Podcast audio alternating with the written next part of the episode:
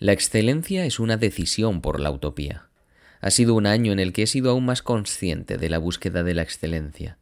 Empecé el año con la noticia de mi entrada en el MIT, en el Instituto Tecnológico de Massachusetts, que es, junto con Harvard, el centro académico de mayor prestigio del mundo. En la última década me he esforzado mucho, he hecho ocho másteres en áreas diferentes, por lo que hacer un programa como este en sí mismo no era el antes y el después de mi vida.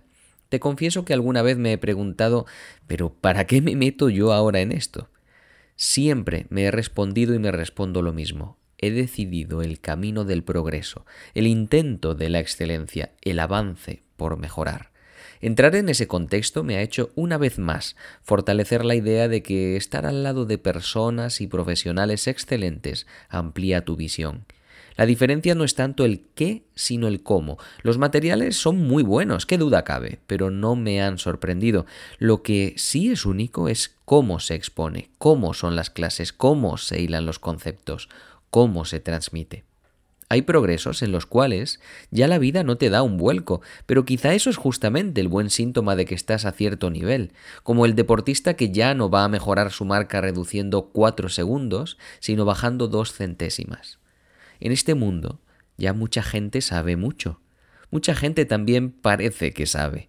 Mucha gente difunde lo mismo. Solo tienes que ver las redes, pero ahora y cada vez más la diferencia será el cómo. La excelencia habita en un cómo brillante que contiene un gran qué. La excelencia es un lenguaje que hay que aprender, sostener, trabajar, hay que encaminarse. Es un idioma inacabable donde si el ego no te come, siempre encuentras otra referencia de la que seguir aprendiendo. Pero la excelencia conlleva muchos esfuerzos y ahora que está demonizada esta palabra, sí, sacrificios también. Yo conozco muy bien el mundo de las renuncias. Desde niño siempre estuve tocando, viajando, estudiando, para poder llegar a una carrera brillante primero en la música clásica.